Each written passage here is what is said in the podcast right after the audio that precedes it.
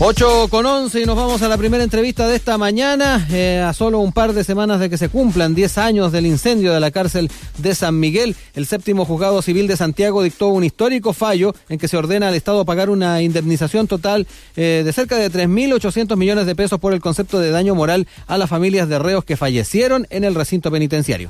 Y la jueza Carolina Ramírez determinó que ni aún la precariedad que Gendarmería poseía o posee justifica las omisiones en que incurrió, todas ellas constitutivas de falta de servicio.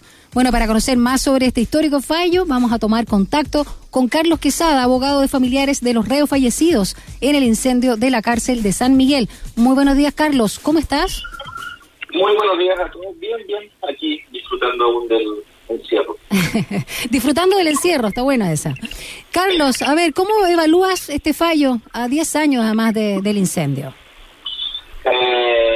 A ver, tiene varias lecturas posibles del fallo. La primera es que da razón a lo que siempre se dijo, en el sentido de que había una falta de servicio del Estado y que esa falta de servicio iba a costar miles de millones de pesos al Estado chileno al minuto que se fallaron las indemnizaciones. Eso es lo primero. Lo segundo es que eh, pone en tela de juicio el sistema procesal civil. O sea, no es, no es posible que un procedimiento de estas características tome 10 años para la primera instancia, todavía falta la segunda instancia. Urge y, y, por el imperativo a todos los operadores del sistema jurídico, me incluyo dentro de ellos, en el contexto de plantear directamente una reforma al sistema civil que permita un mejor acceso de la gente normal,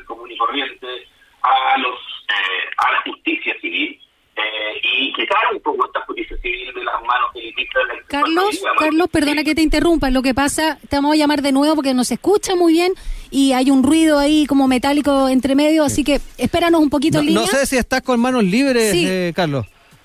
Ah, por eso. Eh, eh, deja- Eso, Ya, por favor, por si te lo puedes sacar. Nosotros le comentamos a nuestros auditores que estamos conversando con el abogado de los familiares de los reos fallecidos en el incendio de la cárcel de San Miguel hace 10 años. Sí. Carlos Quesada, a propósito de cómo se determinó esta condena al Estado, como tú bien decías, Rodrigo, Mm. eh, una indemnización para estos familiares que sería en torno a los 3.800 Sí. millones de pesos. La jueza ahí, Carolina Ramírez, habló de falta de servicio por parte de Gendarmería o, bueno, el Estado. Oye, importante también lo que señalaba Carlos respecto a la- al tiempo que se demoró eh, efe- efectivamente en, eh, llegarse a, Sí. este, a este fallo. Eh, nos dicen que ya está nuevamente Carlos, ahí Carlos, línea. perdona. Ahora sí, a ver. A ver, yo creo Ah, que- Sí. Ahí otra cosa. Ya, continúa nomás. Claro, lo que ocurre es que el, el- urge a los operadores del sistema entrar a discutir ya la reforma del juicio civil. No, no es posible que se demore 10 años. Eh, eso lo único que hace es alejar la justicia de la gente. Eh, en este caso en particular es más dramático porque muchos de los padres, por ejemplo, de las víctimas del incendio ya murieron. Entonces, eh, hay muchas indemnizaciones que si no dejaron heredero eh, van a quedar aún en poder del fisco y no van a llegar nunca a suplir en cierta medida o reparar en algo el daño. Por. Y lo tercero que también pone de manifiesto es que eh, la reparación, que en este caso es económica, porque reparación Sí. a nivel de justicia penal no hubo, eh, la reparación llega tarde. Eh, básicamente no creo que ayude o consuele a los deudos de las víctimas de la reparación financiera, porque eso ya lo ha hecho el tiempo. Eh, Diez años es un tiempo que eventualmente permite sanar, pero no gracias al reconocimiento de la culpa por parte del Estado, sino que única y exclusivamente un factor natural que es el paso del tiempo, El duelo. eh, el duelo. Y ojo que con esto tampoco es una crítica al, al, al Tribunal Civil, al séptimo civil, que fue el que falló esta causa, Mm. porque tanto el Tribunal Civil como los demandantes, como el Consejo de Defensa del Estado, utilizaron las herramientas que la ley franquea. Y con esas herramientas el juicio tomó 10 años.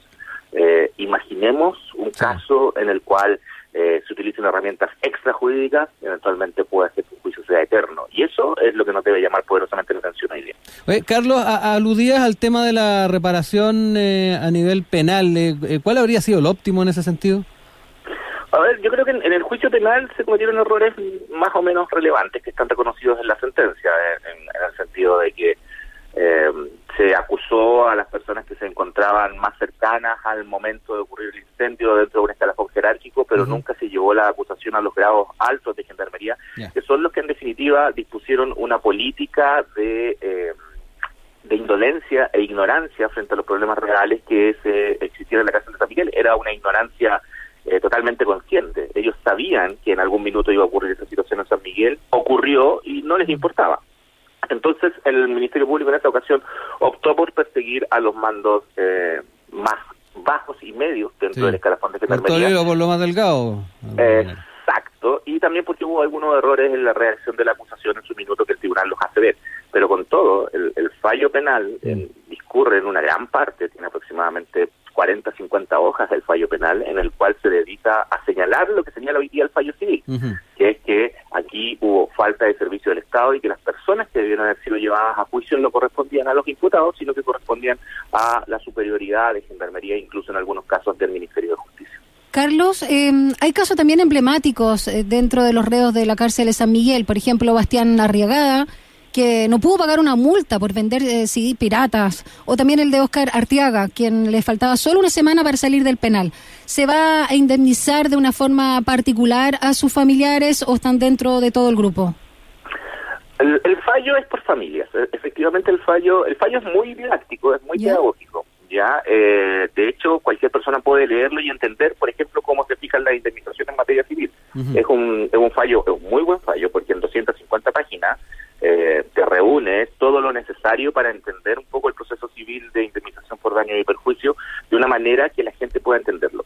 El fallo determina eh, por grupo familiar los montos a indemnizar. En aquellos casos, en algunos casos los montos van de 3 millones eh, a las personas que, por ejemplo, no pudieron probar la afiliación, pero sí pudieron probar que asistían al, al, al, reo dentro de la cárcel como visita o proveyéndolo sus necesidades básicas y hasta 150 millones, que son los casos que tú me indicas, en los cuales el ah, tribunal determinó que eh, efectivamente ahí había un daño moral muchísimo mayor, dado, dado la, mínima lesividad de la conducta que los tenía preso y también daba eh, la próxima fecha de salida en libertad en el otro de los casos. En esos casos el tribunal fijó indemnizaciones mayores. Son indemnizaciones que son totalmente distintas por cada uno de los 90 puntos que se determinan en el fallo.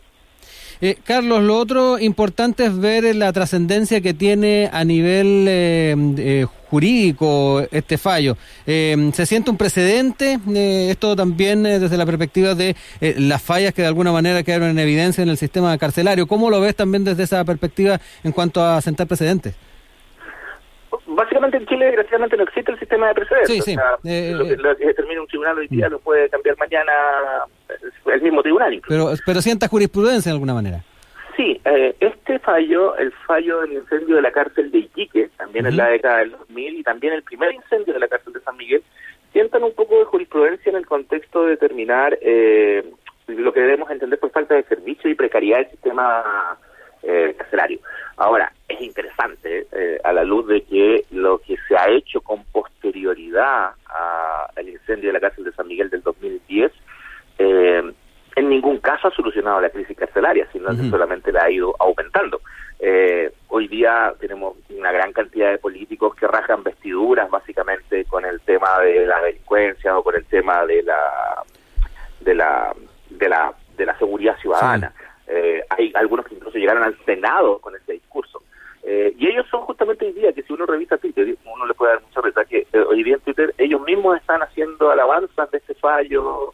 entonces el tema el tema pasa porque en, tribunales y en la conciencia jurídica ya existe un tema que es claro, que es que el sistema carcelario chileno está colapsado. y se hace lo que se puede para intentar solucionarlo por vía recursos de amparo, recursos de protección.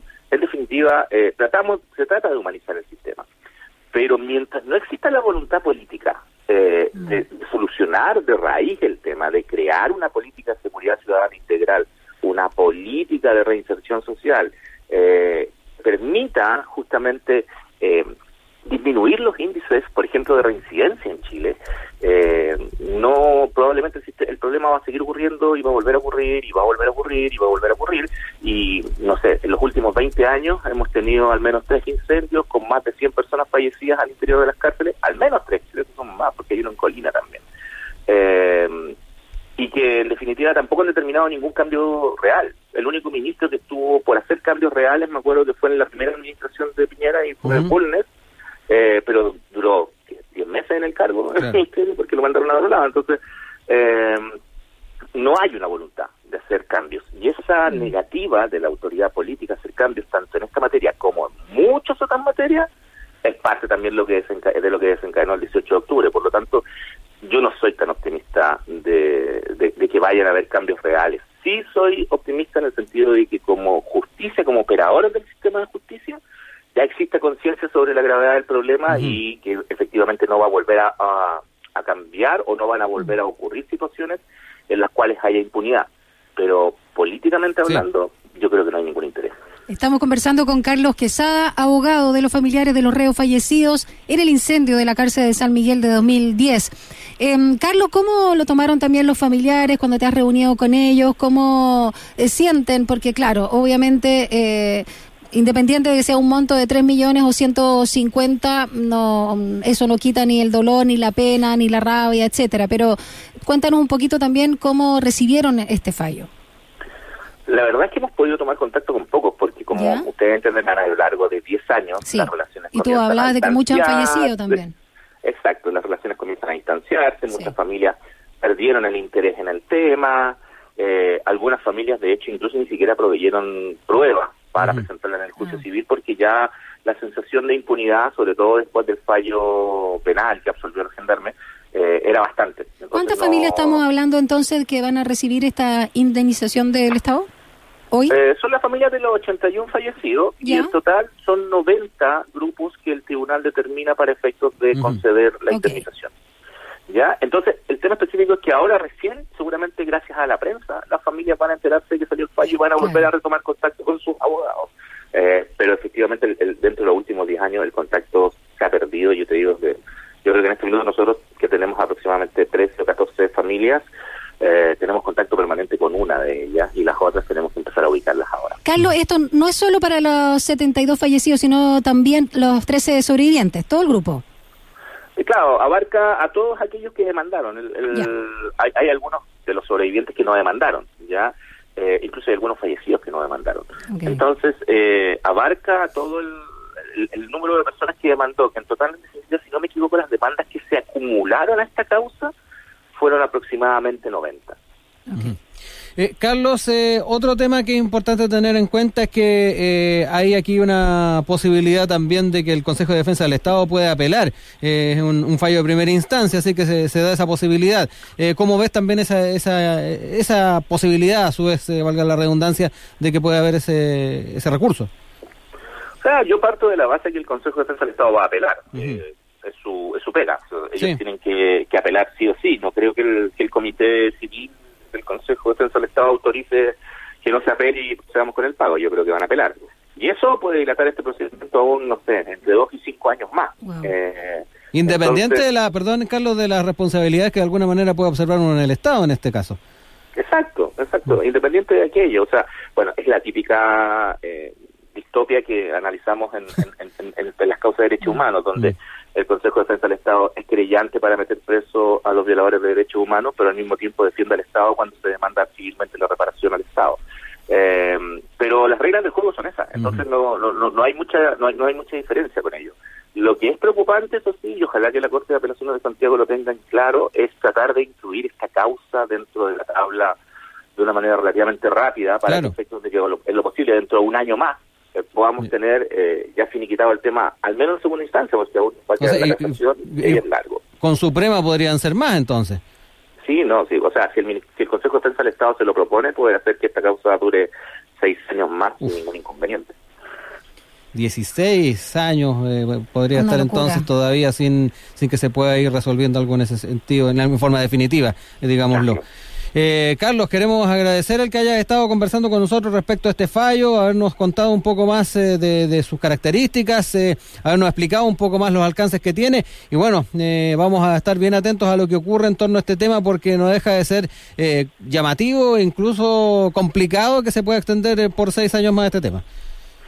Bueno, ojalá que no, pero como te digo, ya hemos dado la pelea durante diez años en esta causa, así que tendremos que seguir nomás hasta que el final hasta que al final las familias puedan obtener algo algo mm. de reparación de, lo, de, la falta de servicio y la negligencia que es la que incurre el Estado con el sistema carcelario. Carlos Quesada, abogado de los familiares de los reos fallecidos en el incendio de la cárcel de San Miguel de 2010, muchas gracias por este contacto telefónico, un abrazo grande, cuídate.